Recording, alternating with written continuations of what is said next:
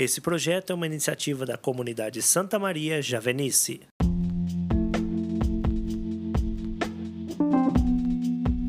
Olá, queridos irmãos e irmãs, sejam bem-vindos. Hoje é sexta-feira, 4 de junho de 2021. Meu nome é Petri Nogueira e com meu irmão de comunidade Douglas Alves, vamos refletir o evangelho do dia.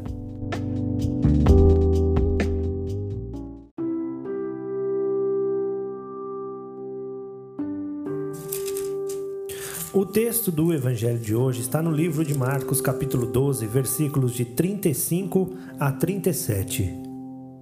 Então Jesus tomou a palavra e ensinava no templo, porque os escribas dizem que o Cristo é filho de Davi. O próprio Davi, movido pelo Espírito Santo, falou: Disse o Senhor ao meu Senhor: Senta-te à minha direita, até que eu ponha teus inimigos debaixo dos teus pés. Se o próprio Davi o chama de Senhor, como então ele pode ser seu filho? E a grande multidão o escutava com prazer.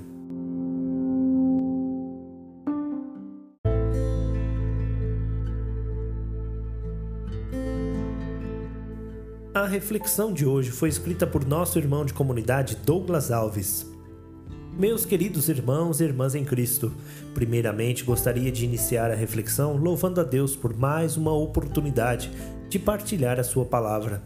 E dando seguimento à reflexão, o Evangelho nos mostra que Jesus estava entre os escribas, e estes eram doutores da lei, andavam com amplas túnicas, gostavam de lugares de honra nos banquetes, ostentavam grandes orações. E no versículo 34, um pouco antes, o escriba dá uma resposta sábia a Jesus. Um ponto a observarmos nessa leitura é que Jesus deixa bem claro o seu senhorio e também revela a ação do Espírito Santo em Davi, que revela quem é o Cristo. Por isso, não devemos temer a verdade.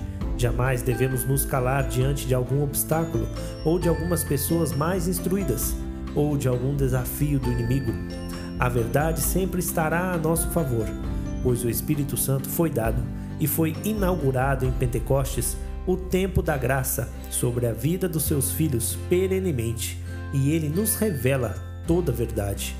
Em meu coração fica esta esperança, pois Jesus se deixa encontrar, e basta apenas uma abertura do nosso coração para que ele se revele por inteiro. Sempre ouvimos que Deus olha o coração por isso, é muito mais além que apenas buscar conhecimento da palavra, ser um doutor em respostas ou em apontar os erros dos outros. Jesus nos pede o relacionamento. É diferente.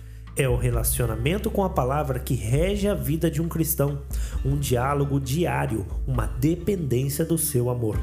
E é nesta dependência do amor de Jesus, neste diálogo com o próprio Senhor, que amamos, suportamos, arrependemos, aprendemos, ajudamos, sobretudo no momento delicado que estamos passando, pois a esperança nos foi dada e não decepciona. Querido irmão, querida irmã, obrigado pelo seu tempo. Deus te abençoe. Até a próxima semana. Louvado seja o nosso Senhor Jesus Cristo, para sempre seja louvado.